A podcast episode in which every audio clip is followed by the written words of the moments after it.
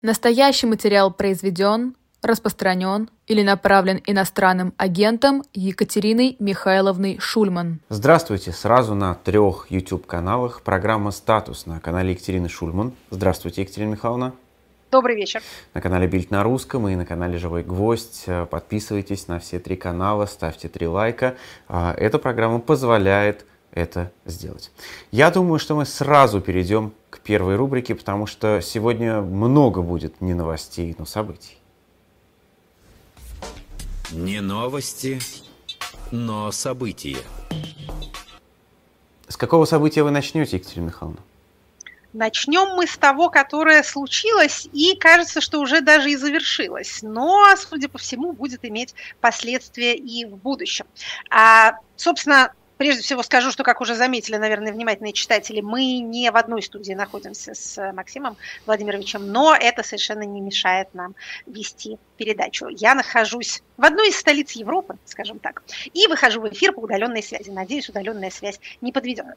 А возвращаясь к нашим с вами событиям, начать хотелось бы вот с чего. Начать хотелось бы с краткосрочного введения и немедленной отмены режима контртеррористической операции в Белгородской области. О том, что там случилось, так сказать, с физической и военно-политической точки зрения мы рассуждать не будем, потому что если э, есть хорошие примеры того, что такое туман войны, то вот это вот хороший пример. Может быть, кому-то все понятно, мне, например, совершенно ничего не понятно. Ни что произошло, ни завершилось ли оно, ничего дальше будет. Поэтому мы не будем влезать а, на эти топкие почвы, а посмотрим на то, в чем мы разбираемся, а именно, так сказать, в бумажном следе, который все эти малопонятные события оставляет. То есть, смотрите, что у нас произошло. А губернатор Белгородской области вводит режим КТО, режим контртеррористической операции. И через сутки, даже несколько меньше, он его отменяет и говорит, что жители вот этих двух эвакуированных районов могут вернуться а, в свои дома. То есть, вроде как угроза миновала. Это опять же, краткосрочное введение нам с вами дает возможность вспомнить, что такое режим КТО, и вспомнить, чем он отличается от режима военного и чрезвычайного положения. На самом деле у нас эта тема время от времени возникает, потому что уже с 2000 года начиная мы с вами находимся в различных модусах чрезвычайности, которые наше государство то признает, то не признает. С 2000 -го. Вы его имеете в виду? Я сейчас имею в виду с 2020 да, года вот такие ярко оговорка в некотором смысле формы чрезвычайности. Но это вообще не оговорка никакая, потому что когда мы сейчас будем говорить про КТО, мы должны будем вспомнить, вспомнить как раз. конечно. Как раз именно про не только про 2000 а даже и про еще более ранний, практически легендарный 1999 э, год.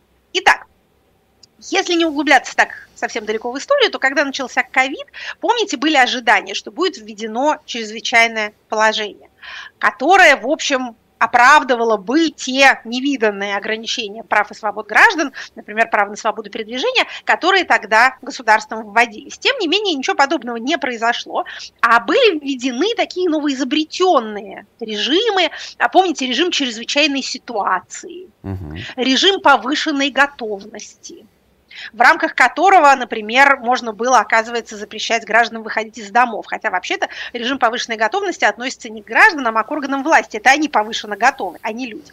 Тогда, в общем-то, мы поняли, что а, государство наше и вообще политическая система в более широком смысле не любит признавать очевидное и не любит ставить себя в какие-то внятные правовые рамки, а любит оно серые зоны, всякого рода неопределенности и то, что называется а, у юристов ад-хок законодательством, то есть законы, принятые по случаю, не правила гибридность, милая гибридность, мне избы серые твои, да, как слезы первой любви.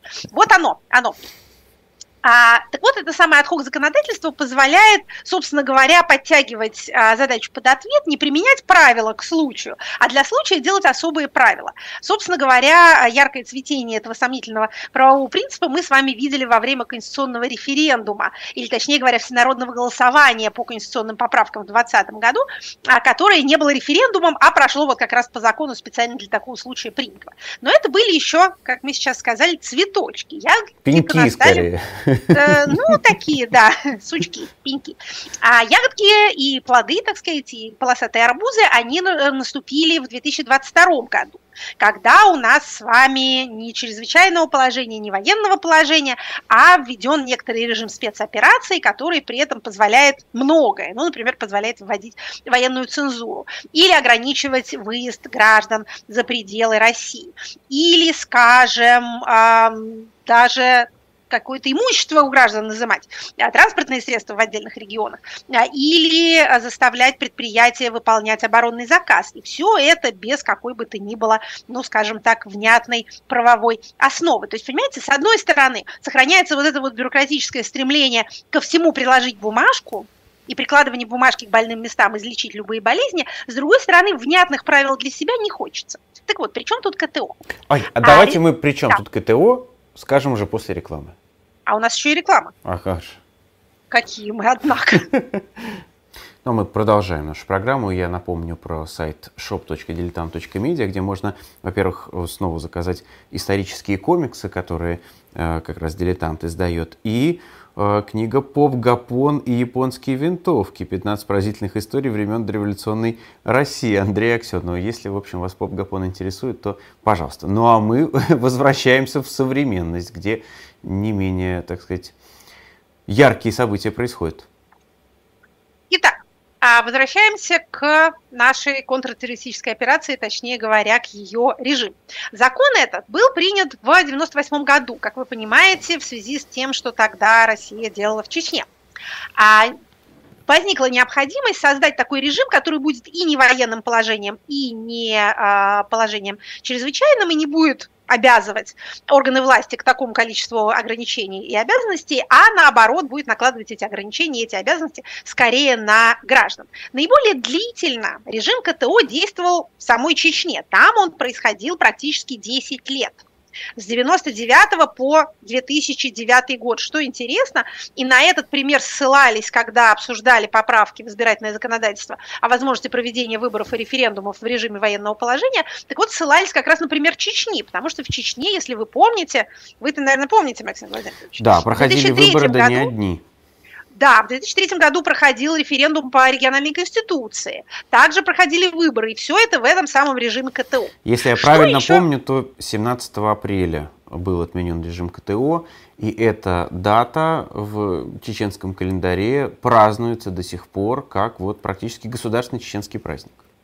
Действительно, режим КТО позволяет э, руководителю этого самого режима многое. Ну, например, э, осуществлять проверку документов, досмотр на выезде, въезде в зону КТО, проникать в любые помещения, сотрудники вот этой группировки, которая, собственно, проводит контртеррористическую операцию, отключать связь, а, выселять людей временно, ограничивать дорожное движение, использовать транспортные средства для целей а, да, для целей а, контртеррористической операции и так далее. Ограничивать а, разнообразную торговлю, например, продажу алкоголя или частную охранную деятельность. Что еще здесь любопытно?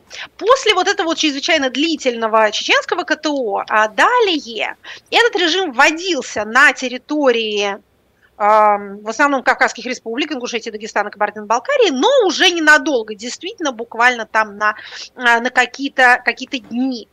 А мне не удалось определить, а был ли случай введения режима КТО на вот таких, так сказать, традиционных русских территориях, как это называется, старых, старых землях. Я, а я, были ли я у нас помню, такие что да, даже и на Кавказе они вводились такие э, режимы КТО скорее на территории каких-то муниципальных образований, иногда там двух, трех, но так, чтобы на территории всего региона, это всегда эксцесс, конечно. А что, кстати, интересно, мы с вами ссылались, э, говоря о том, что вот введен режим, отменен режим на а, главу региона, но на самом деле а, объявляет о введении этого режима и объявляет о его окончании руководитель ФСБ.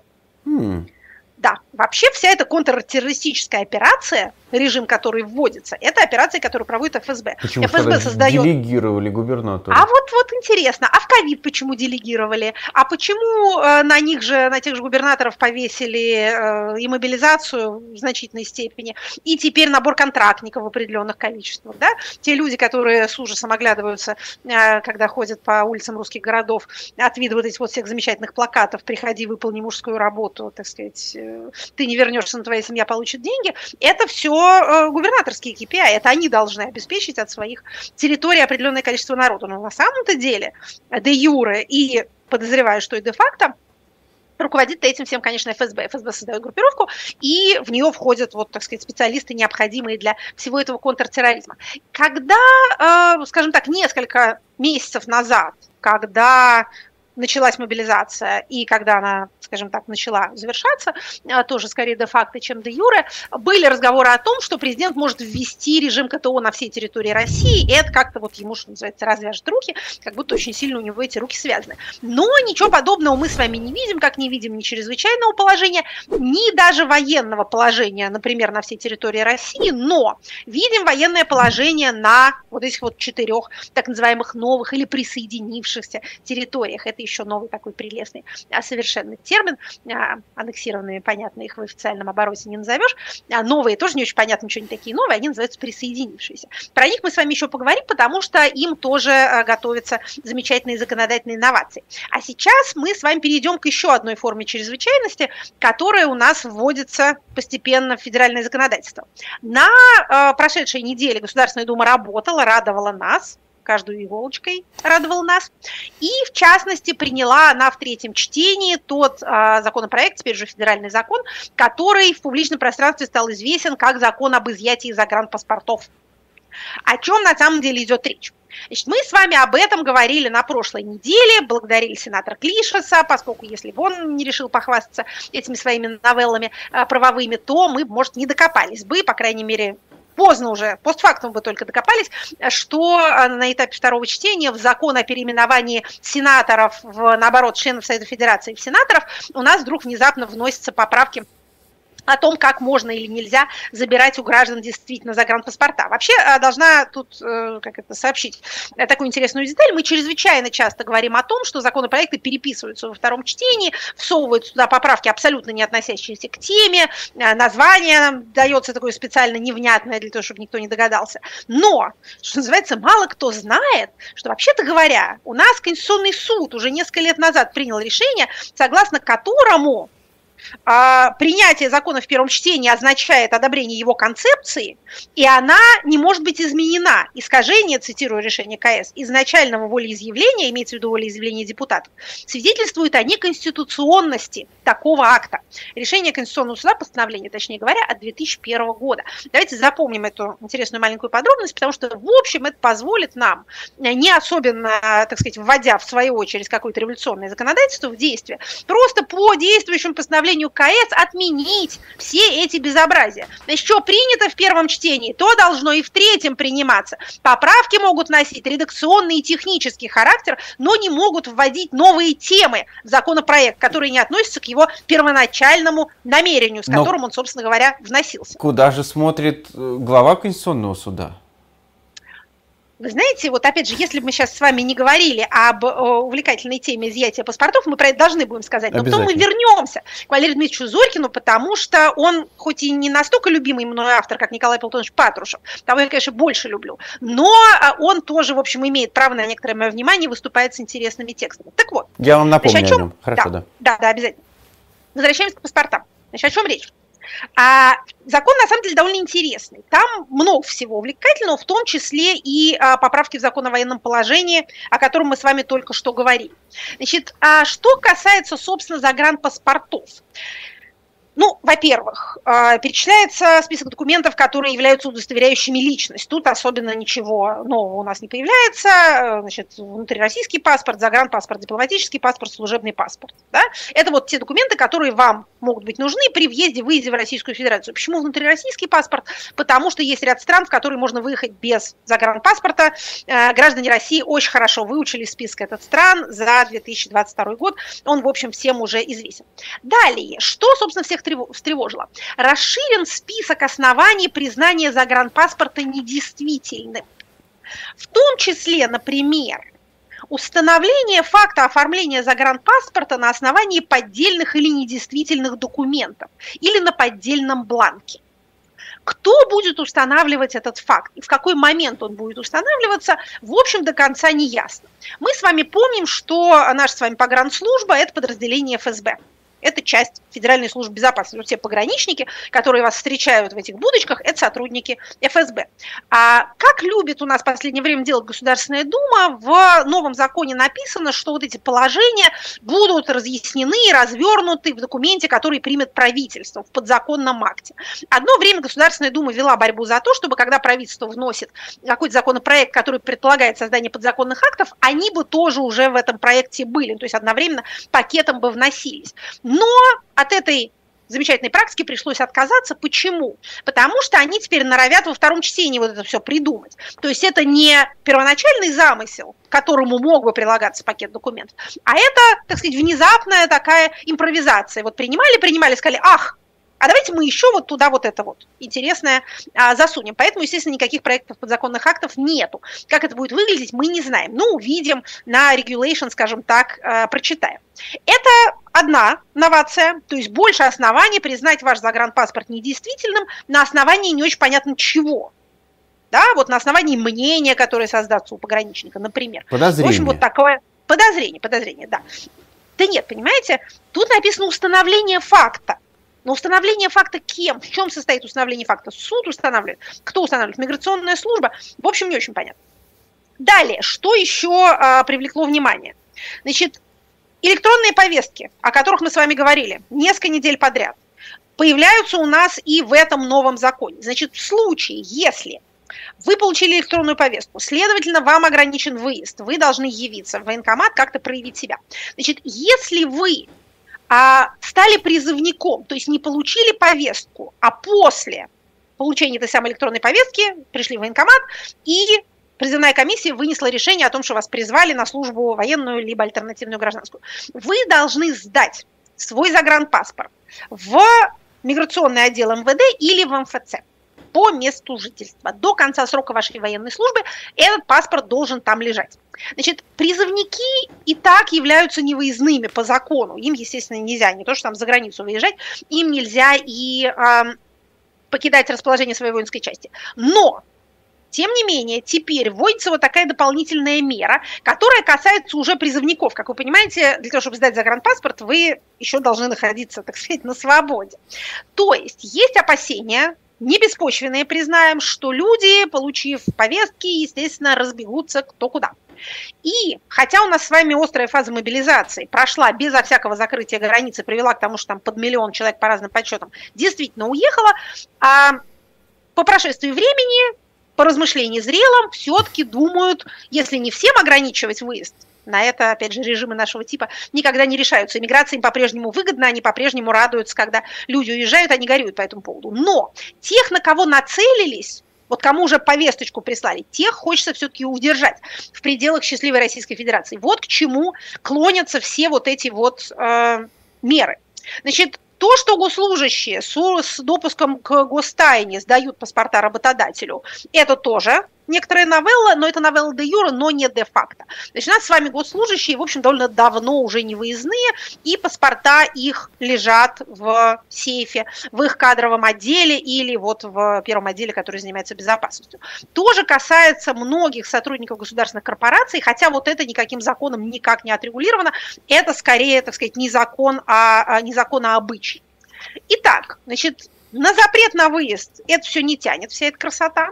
Нового тут не очень много, но новое есть. И это новое, в общем, не может не беспокоить. Конечно, внедрение в закон, не просто в практику, а в закон возможности изъять паспорт на границе, потому что сотруднику ФСБ показалось, что с ним что-то не то, не может не вызывать обеспокоенности у тех людей, которые имеют основание полагать, что российское государство не хотело бы расставаться с ними, а наоборот хотела бы познакомиться с ними поближе. Являетесь ли вы таким человеком или нет? Ну, хочется сказать, можете судить только вы, а с другой стороны, вы не можете судить, Мгм. потому что не все Узнаете уже только да, не все замыслы руководства вам могут быть а, знакомы. Ну, что тут скажешь? Что тут скажешь? Как э, говорится в соответствующей сцене драмы Пушкина Борис Годунов, сцена называется «Корчма на литовской границе», перечтите ее, она написана прозой, она поразительно современна. Вот там говорится, что неужто нет другого пути в Литву, кроме как через заставу? Да вот любой мальчишка покажет вам, да потом в лес и в поле и так далее. А в наше время, конечно, это все немножко посложнее, но а, знайте, что, конечно, покупка билета на самолет – это наиболее а, демонстративная форма, а, так сказать, э, показать свои намерения, а, наиболее демонстративный путь показать свои намерения уехать из России. И даже в этом случае, даже если вы все-таки хотите обязательно лететь на самолете, вот такой вы а, пижон, то если вы, например, приехали в аэропорт и там купили билет на самолет, то тут это, а, скажем так, дает меньше времени тем людям, которые могут интересоваться вашими передвижениями, меньше времени, собственно, удовлетворить этот законный или незаконный интерес. Одновременно вот еще какой момент отметим. Значит, все вот эти вот э, элементы э, э, электронного концлагеря, как принято говорить, какой-то вот такой электронной диктатуры, они, в общем, зависят от функциональности этих информационных электронных систем. А на прошедшей неделе у нас Минцифры, а, Министерство цифрового развития вывесило на нашем любимом сайте regulation.gov.ru а, положение, которое откладывает на год до 1 июля 2024 года, на год по сравнению с а, планировавшимся сроком запуска, а, начало функционирования так называемой единой системы предоставления государственных услуг.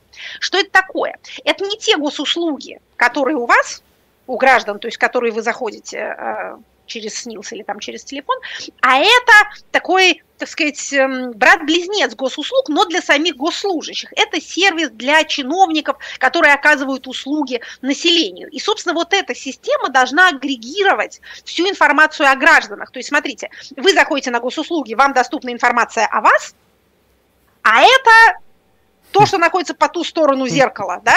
Госслужащие видят вас и видят всех остальных граждан РФ. Evil, Значит, Evil а- Twin такой. Evil, evil Twin, можно сказать, да. Ну или знаете, как вот во всяких криминальных драмах обычно показывают э, там помещение для допроса, да, в нем сидит э, герой, там, не знаю, ему морду бьют или наоборот, с ним нежно беседуют, а в это время вокруг стоят люди, которые видят его, но он их не видит, потому что это вот такие зеркальные, зеркальные стекла. Так вот, а в этой пояснительной записке а, Минцифры пишет, что эм, Ростех не подготовил им должную базу для того, чтобы завести такую вот штуковину. Но они ее непременно заведут, но не сейчас, а э, 1 июля следующего года. Это вот все этого вредители. июля.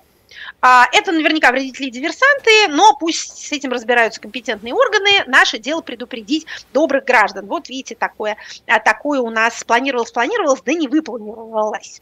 Еще пару слов о военном положении в российском законодательстве. Значит, а, мы с вами в прошлый раз говорили об изменениях в электоральном законодательстве, которое разрешает проведение выборов и референдумов при военном положении и вообще регулирует, как вот в, на этих территориях с военным положением будет, будут проходить электоральные мероприятия. Мы с вами тогда говорили, что здесь очевидно просвечивает, прям даже не скрываясь, намерение а, проводить де юре, проводить на бумаге какие-то электоральные упражнения на тех территориях, которыми Российская Федерация не вполне располагает фактически.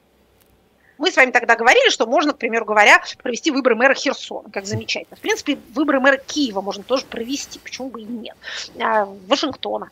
А, Так что тут тоже э, препятствий для фантазии, в общем, практически никаких. Что еще? А, Да, значит, почему мы сейчас об этом говорим, если мы об этом говорили в прошлой, прошлом выпуске? Потому что 18 мая вся эта красота принята в третьем чтении, теперь ушла в Совет Федерации. Там в этих поправках в закон о военном положении также э, введены некоторые новые возможности для принудительного и контролируемого перемещения граждан с тех территорий, где введено военное положение. Еще раз напомним, четыре наши воображаемые территории, э, ЛНР, ДНР, Запорожская, Херсонская области, а это вот такая, опять же, Россия наших фантазий, а якобы она там как-то присутствует. А, так вот, оттуда можно будет перемещать граждан на территории, в которых нет военного положения, и задерживать на срок э, до 30 суток в случае нарушения запретов и ограничений, установленных указами президента РФ на территории, на которой введено военное положение. Ну, собственно, ограничения – это и есть ограничение военного положения. Мы с вами помним, что э, какие-то отдельные районы Херсонской области действительно эвакуировались российскими войсками, вот буквально-таки совсем недавно. Теперь такая возможность вводится и в законодательство. То есть, смотрите, к чему это все может привести? Это может привести, я думаю, и такой вариант развития событий для нашей системы, зная ее, является скорее желательным, может привести к тому, что жизнь, так сказать, раздвоится и пойдет по двум трекам, не пересекающимся друг с другом. Будет, так сказать, жизнь де-факто, то, что называется факты на земле, да, вот там будет что-то одно происходить, не будем уточнять. А в это время по документам там же будут происходить удивительнейшие события. Будут перемещать каких-то людей, будут проводить выборы, не знаю, там референдумы проводить. Э, я уж не говорю о том, как замечательно там можно будет восстанавливать разрушенное, а потом еще раз восстанавливать, а потом третий раз, а деньги переводить в Дубай. Сейчас у нас это в основном происходит э, в рамках так называемого восстановления Мариуполя, но, в общем, можно расширить эти практики еще на другие территории. Поскольку наша с вами политическая система вообще вся стоит на имитации, то, конечно, вот это вот, мне кажется, ситуация мечты вот это идеальное положение. Вот если бы действительно вся Россия была бы таковой, не надо было бы возиться с этими неприятными, э, так сказать, трехмерными гражданами и с какой-то землей грязной, и вот с этим всем, что там действительно происходит, а можно было только перекладывать бумажки с места на место и переводить деньги. И все бы это было исключительно вот в таком чистом, красивом, беспрепятственном виртуальном пространстве. Вот, может быть, к этому, э, к этой идеальной ситуации мы с вами и приближаемся. Даже жаль, что в российской армии больше нет звания поручика. А, тогда они все были бы киже. Вот У нас были бы целые полки из этих самых киже, целые красиво. батальоны. И да? вы знаете, они были бы непобедимы. Совершенно им бы просто никто, никто не мог бы им а, противостоять. А, значит, далее, что мы с вами должны еще отметить? У нас а, два высокопоставленных и очень, я бы сказала, почтенных, очень опытных российских политических деятелей а, выступили на этой неделе с публичными декларациями на прошедшей неделе и одновременно побывали у президента. Значит, про Валерия Дмитриевича Зорькина да, вы напомнили. Хочется. Очень да, хочется. значит, смотрите, а, российская газета, с которой каждый из нас должен начинать просто свое утро, угу. потому что там масса интересного, опубликовала статью Валерия Зоркина, которая называется «Реформатор, элита, народ». До этого, опять же, другой мой любимый автор а, Патрушев там тоже публиковался. Кстати, его а, последнее, ну, мне даже открыто вот у меня во вкладке. Я надеюсь, авторам это а, в достаточной степени лестно. А так вот, Патрушева последнее интервью там называется «Они совсем страх потеряли?» Вопросительный знак. Это о ком, простите? А вы знаете, это о Соединенных Штатах. Ах ты! Это Соединенных Штатах. И вы знаете что? Когда э, это уже некоторое время назад было опубликовано, там какой-то саммит прошел, который Патрушеву не понравился, он решил это прокомментировать. Но когда это тогда было опубликовано, я как-то так не вчиталась в этот заголовок. Его подлинный смысл, может быть, не открылся уже позже, в прошедшие недели, потому что, вы знаете, приходится слышать теперь и даже российских государственных пропагандистов, которые такие грустные сидят в кадре и говорят, вы знаете, как-то перестали нас, кажется, все бояться. Кажется, никто не смотрит на наши красные линии. Вот уже и тут, значит, безобразничают, и там безобразничают, и вообще все границы переходят. Поэтому этот вопрос перестает выглядеть таким риторическим. Он выглядит сущностным. В общем, как со всеми выдающимися мыслителями, подлинный смысл написанного вот этими людьми, которых мы цитируем, он открывается только с временем. Так вот, вернемся к Зорькину. Его статья называется «Реформатор, элита, народ». Через тире. Тоже так немножко обрывочно так. так. Многозначно. А, статья интересная. Не я одна ею заинтересовалась. Такой довольно длинный текст. Опять же, всем советую почитать. Ссылку дадим в описании. А... Вы знаете, я ради такого случая вот сейчас попросил нашего главного редактора сайта echofm.online э, повесить обе статьи на сайт тоже, раз уж надо ознакомиться. Ой, боже мой, как будто, как будто нас просил кто-то, вот, понимаете, рекламировать российскую газету. Что вдруг? Тем не менее, значит, если где интересное, мы идем, читаем интересное, где бы оно ни размещал. Значит, Валерий Дмитриевич написал довольно длинный текст, в котором пытается а, довольно осторожным образом, но, в общем, при этом достаточно внятно, а, предостеречь взорвавшихся, как он выражается, почвенников от а, избыточных почвеннических мечтаний. Значит, что особенно меня умилило? он э, цитирует поэму Есенина, точнее говоря, отрывок из поэмы Есенина «Гуляй поле», который печатался при советской власти под названием «Владимир Ильич Ленин». Если, опять же, у вас еще останется свободное время после чтения российской газеты, попробуйте ее прочитать. Это один из самых бредовых поэтических текстов, которые когда-либо писались на русском языке. Видно, что поэт Есенин пытался что-то создать про Ленина, но поскольку природа его таланта была иной, то у него не получалось. А, цитирует Валерий Дмитриевич следующие строки. А те, кого оставил он, он это Ленин, страну в бушующем разливе должны заковывать в бетон. Я вам могу дальше процитировать. А, при них не скажешь, Ленин умер, их смерть к тоске не привела. Еще суровей и угрюмей они творят его дела. Многообещающе. Это Есенин. Там, там дальше есть еще круче. Значит, опять же, наша программа не посвящена декламации стихов, как вы могли бы подумать, но просто иногда трудно а, удержаться. Такие вот бессмертные строки. В общем, смотрите, о чем он говорит. Он говорит, что вот был, так сказать, разлив, системная дерегуляция, как он выражается. Потом произошло заковывание в бетон, видимо, у Ленина, а теперь у нас. Но вот если чрезмерно заковать все в бетон, то опять наступит следующий этап бушующего разлива. Опять вот эта самая а, неконтролируемая дерегуляция. Вот, мол, не надо увлекаться подмораживанием, не надо слишком все замораживать, а не надо отступать от того, что он, кстати, довольно справедливо называет ядром общества модерна, то есть уважение к праву, правовое сознание. А, такое ощущение, что Валерий Дмитриевич прочел книгу Александра Эткинда, только что выпущенную «Russia against modernity. Россия против современности, в которой говорится, что вот этот вот весь, э, так сказать, э, путинский проект, вот эта вот вся э, новая российская агрессия, это агрессия против хода времени против модерна как такового, против вот этой вот, так сказать, городской жизни, которая сложилась в новое время. Действительно, в сердце модерна, да, правосознание. Ну, можно сказать, что оно уже было и в сердце Римской империи, но так далеко заходить не будем. Ответственность за будущие смуты, пишет Валерий Дмитриевич, всегда несет правящий класс, не способный вовремя поступиться хотя бы частью своих корыстных интересов.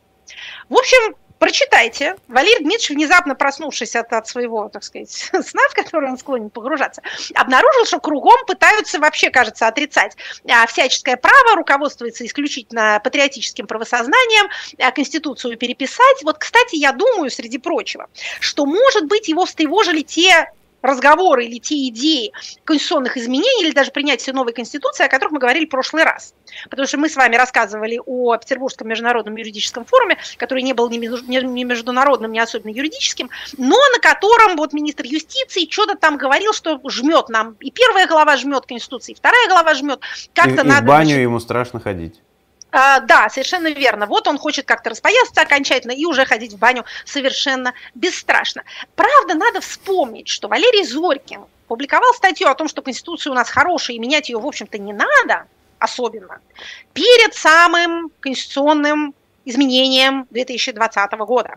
Так что, может быть, он не самый посвященный, так сказать, в грядущие планы человек, но, что называется, обращаем внимание. Для того, чтобы у вас не создалось впечатление о каком-то неуместном либерализме председателя Конституционного суда, скажем, что после этого он пошел а, в гости к президенту, показал ему какую-то якобы карту старинную времен Людовика XIV, на которой нет Украины, и они оба страшно обрадовались, что там нет Украины. Я сомневаюсь, что Россия там как-то особенно обозначена. А теперь э, злые комментаторы советуют им взять карты по Либии, например, например, на которых скифы одни обозначены. В общем, как-то забраться поглубже в а, историю, там много кого нету.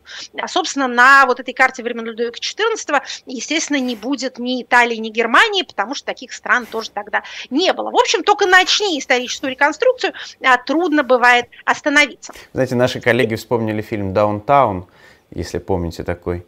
И там как раз персонаж э, говорит, видел секретные карты Генштаба, там нет Америки. Вот вайп примерно тот же был на этой, на этой встрече двух дедов, простите. А, не будем заниматься иджизмом, не хотя будет. второй государственный деятель, о котором мы тоже сейчас должны сказать, а, он тоже человек чрезвычайно почтенный. И еще приговаривал к длительным срокам заключения советских диссидентов, еще, собственно, при Советском Союзе. И с тех пор бессменно служит председателем нашего Верховного суда. Это Валерий, Валерий Лебедев. Он тоже сходил к президенту. Чем нам интересны эти мероприятия? Потому что люди на них что-нибудь говорят. Ну, обычно они говорят что-нибудь такое формальное, типа «здрасте», мол, как здоровье, у нас тоже дела отлично, но иногда и что-нибудь другое расскажут. Так вот, а Вячеслав Лебедев сказал, что готовится законопроект, очевидно, Верховным судом, Верховный суд обладает правом законодательной инициативы, согласно которым женщин за преступление небольшой и средней тяжести от наказания до 5 лет не будут привлекать к уголовной ответственности, а ограничиваясь для начала предупреждением о недопустимости повторного совершения таких действий. Значит, это смелая довольно реформа, даже, я бы сказала, слишком смелая, и что-то мне кажется, что, может быть, они там имели в виду не, не привлечение к уголовной ответственности, а не заключение в СИЗО. Потому что у нас сейчас, как вы понимаете, в СИЗО сажают мужчин, женщин, детей с чрезвычайной охотой. Но я должна сказать, что Верховный суд вообще выступает время от времени с такими либерализационными инициативами. Как я сказала, он является СПЗИ, субъектом права законодательной инициативы, может что-нибудь вносить. Конституционный суд, например, никогда ничего не вносит, а Верховный вносит. Как ни странно, его законодательная эффективность, законотворческая эффективность невысока. Хотя, казалось бы, да, такая почтенная институция. Вносят они редко, но их законопроекты довольно долго задерживаются в Государственной Думе и часто не доходят до принятия. В частности, вот некоторое время назад уже они внесли, причем повторно, законопроект, вводящий в наше уголовное право понятие уголовного проступка не преступление, а проступка. Это такая сниженная степень тяжести тоже для преступлений э, небольшой тяжести. Вот чтобы сразу не назначать наказание, связанное с лишением свободы, в общем, так сказать, первоходов как-то, э, скажем так, вывести из-под полноценной уголовной ответственности. То есть мы видим, как мысль э, в Верховном суде крутится вокруг того, как бы сажать поменьше. Очень несвоевременное размышление. Да, вот я как раз хотел сказать, вам не кажется, довольно несвоевременно это звучит. Да, ну, вы знаете, с другой стороны, если у нас все более и более популярно становятся сроки от 7 лет и выше, то это уже все, что выше 5, это уже тяжесть, как вы понимаете, э, большая, э, высокая. Тяжелая тяжесть, скажем так. А поэтому, может быть, так сказать, фокус внимания перемещается на более увлекательные преступления, типа государственной измены, шпионажа или э, дискредитации вооружен, вооруженных сил, оправдание терроризма, да, такого рода вещи. Тем не менее, вот этот вот законопроект об уголовном проступке первый раз был внесен, и они его забрали, э, инициаторы, потому что правительство выступил с отрицательным заключением. Они его второй раз внесли, и он не шевелится, он там в Думе не едет. Я за этим делом слежу. Так что, в общем, с одной стороны отмечаем добрые намерения, с другой стороны отмечаем невысокую эффективность. И последнее, о чем мы с вами должны сказать в этом разделе событий, потому что мы об этом, опять же, уже говорили несколько раз, а процессы о которых мы говорим, отличаются континуальностью. Значит, как, как там у ростовских? Как дела в Ростове? Значит, хочется обратить внимание. У нас в этой истории, которая развивается, как мы помним, с середины августа, в рамках которой задержаны и потом арестованы судом несколько федеральных судей, что тоже не каждый день увидишь, в рамках которой приехала из Москвы целая группа большая во главе с первым заместителем э, министра внутренних дел, приехала в Ростов, э, прибыла в Одессу банда из Ростова, да, в известной песне, а тут в Ростов прибыла банда такая довольно, довольно-таки э, серьезная значит, э, уже около 35 человек, прошу прощения за некоторую туманность моих подсчетов, насколько удалось почитать, 30, а между 33 и 35 людьми Там, говорят, а, арестованы. Не все живы уже. Вот смотрите, значит, и есть у нас первые, так сказать, неживые. А, ну, давайте, давайте пока немножко про живых. Значит, сити-менеджер глава Ростова по вопросам ЖКХ подал в отставку из-за этого самого уголовного дела. А, значит, такие довольно такие, так сказать, сейсмические волны идут по различным и силовым, и гражданским властным структурам в Челябинске. И также действительно есть у нас э, такой довольно э, загадочный э, случай, вроде как самоубийства, правда, отставного, но высокопоставленного сотрудника МВД Ростова. Значит, правда, одновременно говорят, что он там страдал э, онкологическим заболеванием, так что, может быть, и это все не связано. Но вот, по крайней мере, человек близкий к тем кругам, в которых идут задержания и аресты, а, покончил с собой. И последний а, фигурант, который появляется у нас в этом деле, но фигурант, так сказать, не, не в качестве потенциальной жертвы, а на квалификационную коллегию судей с просьбой дать согласие на возбуждение уголовных дел в отношении вот этих вот а, судей ростовских, с которых все началось, председателя, бывшего теперь председателя Ростовского областного суда, ее заместительницы и председателя железнодорожного районного суда. У нас вступает в игру, вступают уже совсем большие силы, а, глава Следственного комитета, то есть дело полностью в Москве, и что называется, будем следить за тем, что там происходит. А еще одно, так сказать, не один небольшой пример а, внутриэлитных репрессий. Мы, кстати, напомню, почему следим-то за этим всем с таким вниманием. Потому что нам интересно, прекратила ли или там, скажем, медленнее ли стала а, репрессивная машина жевать своих, или наоборот быстрее. То есть у нас усиливаются внутриэлитные репрессии, либо ослабевают, либо, что называется, уровень тот же. А, значит, заместитель министра культуры вы, может быть, что-то слышали об этом роде, а, об этом деле. А, Пушкинская карта – это такая инициатива Министерства культуры, это, собственно, карта, на которую перечисляются деньги, которые человек может потратить, она выдается студентам, молодым людям в широком смысле, человек может потратить на какие-то культурные мероприятия, действительно пойти в музей или пойти в театр, или там, не знаю, можно книжки купить на это, или там ноты. Не уточняла. Но вот можно. А так же, как происходило на начальном этапе внедрения материнского капитала, появились мошеннические схемы с обналичиванием. То есть вы там эти там, там 5 тысяч рублей, а вы их можете получить наличным. Я помню, даже меня внезапно какой-то российский СМИ спрашивал, кажется, газета «Новые известия», а вот почему люди а, соглашаются, значит, вот деньги получить вместо того, чтобы в музей пойти. Я что-то объясняла э, относительно э, синицы в руках и журавля в небе, и вообще соблазнительности наличных денег для молодого человека, да и не только для молодого. А, так вот, значит, а, это самая Ольга Ярилова, замминистра культуры, она ушла в отставку а, в, еще в сентябре прошлого года, но вот, соответственно, некоторое время назад, в апреле, мы тогда об этом не говорили, говорили, сейчас скажем, подложим это в эту нашу папочку, на которой написано «Внутри элитной репрессии», она у нас а, находится под стражей к вопросу о женщинах и о преступлениях небольшой тяжести, отлично сидит в СИЗО. А завершая этот, так сказать, наш раздел, скажем следующее. При всем уважении к Вячеславу Лебедеву и его инициативам по уменьшению сажания, на самом деле проблема решается другой законодательной новеллой, которая должна будет и будет а, быть внесена и потом принята. Значит, по подозрению в ненасильственных преступлениях СИЗО не применяется вообще. Значит, неважно, мужчина вы, женщина, трансгендерная персона, если вас подозревают в чем-то, в чем не имеется элемента физического насилия, вы отправляетесь под залог, под домашний арест, под ограничительные меры, не знаю, там на гауптвахту, если вы военнослужащий, но не в СИЗО. В СИЗО отправляются люди, которых подозревают в убийстве, изнасиловании, разбое, побоях и так далее, вот таких вот вещах. Все остальное, даже оправдание терроризма, заслуживает домашнего ареста. Это простая, еще раз повторю, однозначная мера, не допускающая двойных толкований, простая и красивая. Вот так и надо делать, так и сделаем в свое время. Переходим к понятию.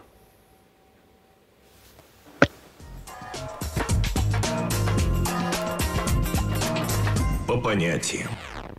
Какое же понятие сегодня? А помните ли вы, Максим Владимирович, какое понятие было у нас на прошлой неделе?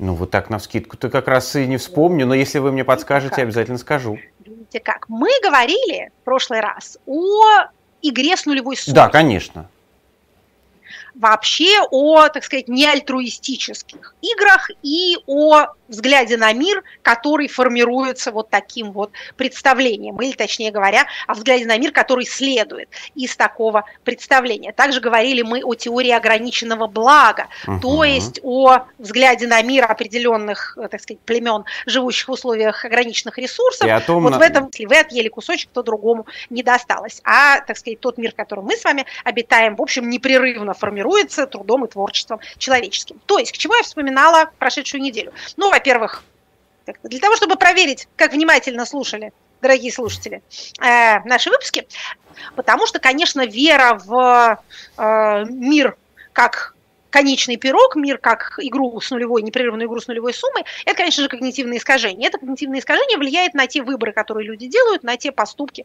которые они совершают. У нас с вами было в одном из прошлых выпусков а, еще одно когнитивное искажение, довольно популярное, это так называемая вера в справедливый мир. Мы так. с вами говорили о том, что звучит это красиво, но э, по сути это, в общем, довольно жуткое представление, которое приводит нас легко к виктимблеймингу и которое, главное, создает нам э, некоторую иллюзию э, безопасности, основанной на нашем представлении о собственной хорошести, потому что мир же справедлив, поэтому ничего плохого с такими хорошими людьми, как мы, не случится. Когда оно случается, то вот людям, придерживающимся этой точки зрения, бывает трудно это пережить. Сегодня у нас еще одно когнитивное искажение – которая называется у психологов иллюзия контроля. Значит, при том, что это психологические термины, психологические, скажем так, открытия, сделанные учеными-психологами, мы с вами говорим об этом, разумеется, не как психологи, которыми мы не являемся, а мы говорим об этом как о факторах, формирующих социальное поведение людей. То есть нас с вами интересует исключительно социальное. Итак, иллюзия контроля – это одна из так называемых позитивных иллюзий. Значит, бывают негативные иллюзии, бывают позитивные иллюзии. Позитивные иллюзии – это такие штуки, которые устраивает нам наш мозг, чтобы нам жилось, так сказать, веселее. В принципе, совсем без них жить затруднительно. Если вы когда-нибудь э, пытались что-нибудь фотографировать, особенно телефон, то вы, наверное, убеждались в том, что та картинка, которую вы видите глазами, она гораздо значительнее, как-то крупнее и красивее, чем то, что получается снять. Вот смотришь на что-нибудь, прям любуешься, потом снимешь не телефон, ну ерунда какая-то. Особенно, конечно, это видно, э, когда мы смотрим на Луну или на радугу, или на звезды, на что-нибудь в этом роде. Нужно иметь очень вполне представлений. Есть такое, э, такая малоприятная теория, опять же, у психологов, которая носит название депрессивного реализма. Люди с депрессией в некоторых экспериментах на оценку, ну, скажем, там, насколько близки или далеки те или иные предметы, вот такие простые, э, простые задания – которые людям дают, и они там на, на мышку, мышкой щелкают. А так вот, в некоторых из такого рода испытаний люди с диагностированной депрессией демонстрируют большую реалистичность, чем люди здоровые. Сразу хочу сказать, что есть и другие эксперименты, которые опровергают эту теорию, потому что, в принципе, депрессия очень плохо действует на мышление, люди с депрессией становятся глупее. Но к чему я клоню?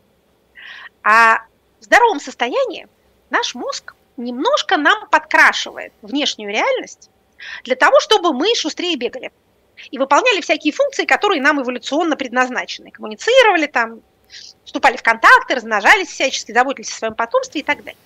Когда у человека наступает депрессия, то у него возникает в свою очередь, вот эта вот другая негативная иллюзия, согласно которой он до этого как-то в суете не замечал страшной правды, а вот сейчас он ее увидел – если хотите прочитать художественное описание этого эффекта, то, конечно, я вас адресую к роману Толстого Анна Каренина и к той сцене уже ближе к финалу, когда Анна едет на вокзал. Ну, собственно, для того, чтобы бросаться под поезд.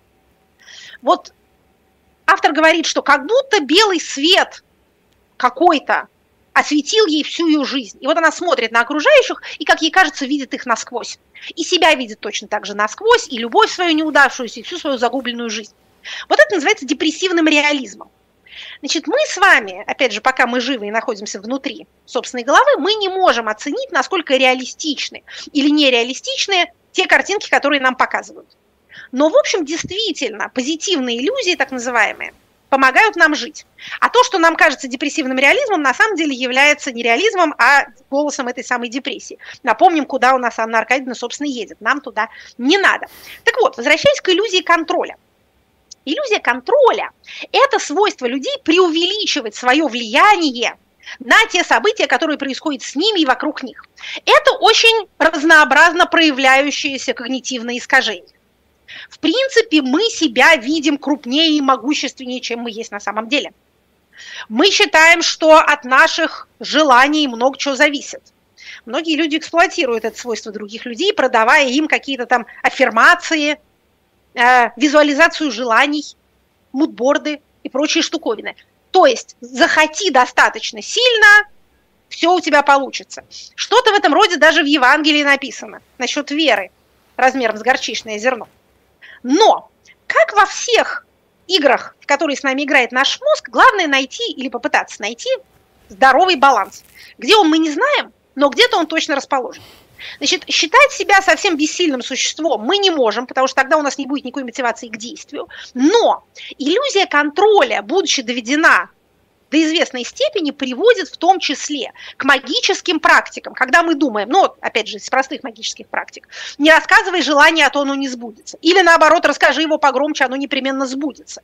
Значит, если я сделаю какой-нибудь прогноз, то я способствую его сбываемости. Да? Самосбывающееся пророчество буквально происходит. Или если я плюну через левое плечо, я отведу какое-то несчастье. Если я полетаю на вертолете с иконой, то это как-то повлияет на те события, которые я на самом деле не контролирую. Значит, позитивное мышление, так называемое, уже, в общем, проклято, насколько я понимаю, психологической наукой, как ведущее к ошибочным поступкам. И самое главное, к ошибочным оценкам, из которых потом следуют ошибочные поступки. То есть вот, так сказать, смотреть навсегда на позитивную сторону не очень полезно. Мы с вами стараемся а, смотреть по возможности объективно какую-то такую объемную картину а, себе представлять. Это легче сформулировать, чем сделать, но стремиться к этому действительно надо. А, так вот, иллюзия контроля, во-первых, заставляет людей неадекватно нервничать по поводу того, над чем они на самом деле не властны. Помним древнюю римскую мудрость, там, где ты ничего не можешь, ты не должен ничего желать.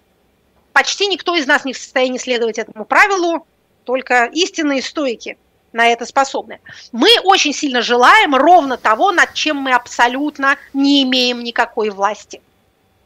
Но нам с вами в рамках нашей земной жизни важно все-таки разграничить вот эти сферы ответственности. Вот за что мы отвечаем – и тут уже у нас не иллюзия контроля, а у нас действительно есть контроль. И это не отдавать никому. Екатерина Михайловна, не говорить, что да. да. Я отвечаю за тайминг и хочу сказать, Вы отвечаете за тайминг. Что, это, да. уже, это уже завершающий тезис. Значит, да.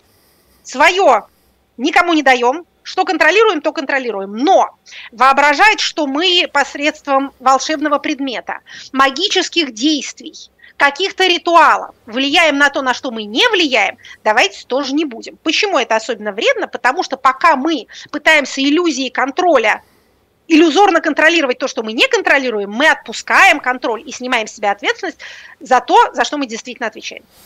Переходим к вопросам от слушателей. Переходим.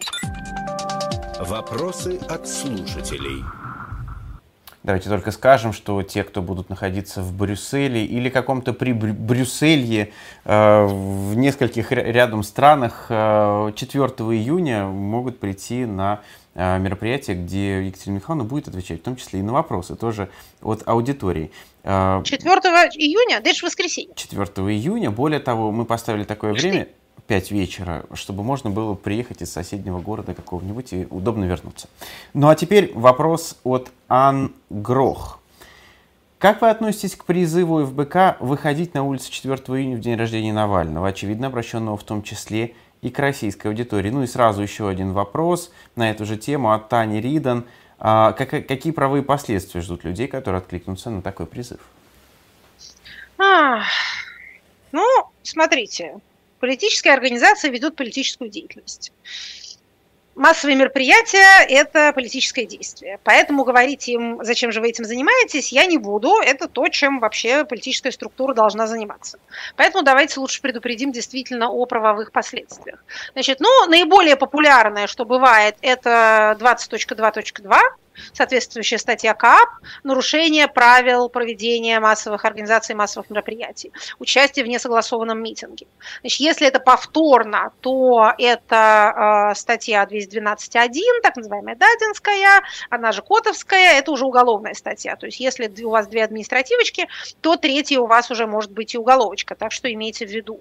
Но что-то мне подсказывает, что люди с двумя и более административками как-то старались по политическим статьям, как-то старались за прошедший год покинуть пределы счастливой Российской Федерации. Значит, что еще тут можно придумать? Ну, зависит от того, какой у вас там регион, какой у вас режим чрезвычайности. Кстати, по-прежнему любят э, шить нарушение ковидных правил. А, это тоже возможно. А, если вы что-нибудь распространяете какую-нибудь ложную информацию, а это может быть уже сразу а, уголовное преступление. Так что соотносите свои риски и свои возможности. С чистой совестью такого рода призывы, конечно же, можно обращать к людям, находящимся вне России. Они могут выходить куда угодно, с чем угодно, им ничего за это не грозит. Ироник спрашивает вас, только предупрежу, что у нас совсем немного времени. 19 мая Greenpeace признали нежелательной организацией. Ранее иноагентами стали другие защитники природы. Это элемент антикризисной экономической политики, результат случайных доносов в общей репрессивной среде или целенаправленная борьба с любыми, с любыми НКО, объединяющими людей? А донос тут вообще ни при чем, никакая репрессивная машина не действует по доносам, не тешьте себя э, русофобскими иллюзиями, что это вот народ как-то провоцирует репрессии. Конечно, нет. А никто не смотрел на эти доносы э, во времена большого террора, а уж в наше время. У правоохранительной машины совершенно свои KPI, свое целеполагание, ей не нужно, чтобы какие-то посторонние люди указывали ей, видите ли, на кого обращать внимание. Доносы легализуются задним числом, когда уже есть уголовное преследование, они говорят, ой, вы знаете, а нам озабоченная общественность. Про это много писал. Это первое. Второе. А, нет, с Гринписом это совершенно не случайность. Это точно так же, как целенаправленное преследование у нас имеется феминистических и ЛГБТ-организаций, точно так же целенаправленно преследуются и организации, занимающиеся защитой природы. Я думаю, что это маленькие радости наших промышленных корпораций, которым мешают вот эти вот э, мельтешащие у них перед носом экологи. Им хочется, чтобы их никто не беспокоил. На самом деле, если вы почитаете формулировки Минюста о признании экологических организаций иностранными агентами или о признании Гринписа нежелательной организацией, там это написано напрямую, что они, так сказать, мешают промышленному развитию Российской Федерации, создают ложное представление о том, что наша славная промышленность как-то природе вредит, создает тем самым гражданам чувство неуверенности и незащищенности. То есть мешает э, сырьевым корпорациям, предприятиям извлекать прибыль, не ограничивая себя соблюдением экологических нормативов. Вот, собственно, и все. Это очень простая, совершенно прозрачная ситуация. А еще один момент, на который надо указать. А нежелательная организация – это не иноагент, это гораздо более серьезный статус. Сотрудничество с нежелательной организацией и даже хранение ее материалов – это уголовное преступление. Пожалуйста, дорогие граждане, имейте это в виду. Виктор Гаврилюк спрашивает вас. Скажите, что такое с точки зрения современной социальной науки нация и национальность? Есть ли тенденция к потере актуальности понятия национальность, как в свое время утратила важность религиозная идентичность? религиозная идентичность не утратила никакой важности. А что касается национальности, то это социальный конструкт. Это не что-то, э, так сказать, природой заложенное отнюдь как, как мне неприятно это звучит в эфире, э, биологические различия – это расовые скорее, чем какие-то национальные. Хотя этничность вычисляется, в общем, по совокупности некоторых признаков. Но нация – это политическое понятие. Это понятие новое. Нации были изобретены европейским интеллектуальным классом в XIX веке, в викторианскую эпоху. А, начинается этот процесс после распада Наполеоновской империи с ростом вот этих вот националистических, протонационалистических настроений в Европе, прежде всего в а, германских землях и в меньшей степени в Англии. Значит, вот тогда сначала там братья Грим пошли по лесам собирать немецкие сказки, а потом придумали немцев, которых тогда не существовало. Ни немцев не было, ни итальянцев не было, англичане еле были. Это все конструкты. Значит, конструкты это не значит обман, но э, полезно генезис такого рода понятий знать. Вообще, если вам что-то, э, не хочется говорить, втюхивают, если вы о чем-то имеете представление как о растущем из почвы, а, обусловленном природой, заложенным генетически, то, скорее всего, в подавляющем большинстве случаев речь идет о концепции, созданной европейской интеллигенции где-нибудь между 830 и 885 годом. Вот это вот вся наша природосообразность примерно тогда и изготовлялась. Опять же, в этом нет ничего дурного. Нацбилдинг в значительном числе случаев позитивный политический процесс. Собственно говоря, существование Италии и Германии как государств свидетельство тому. Но еще раз повторю, полезно знать, откуда что растет.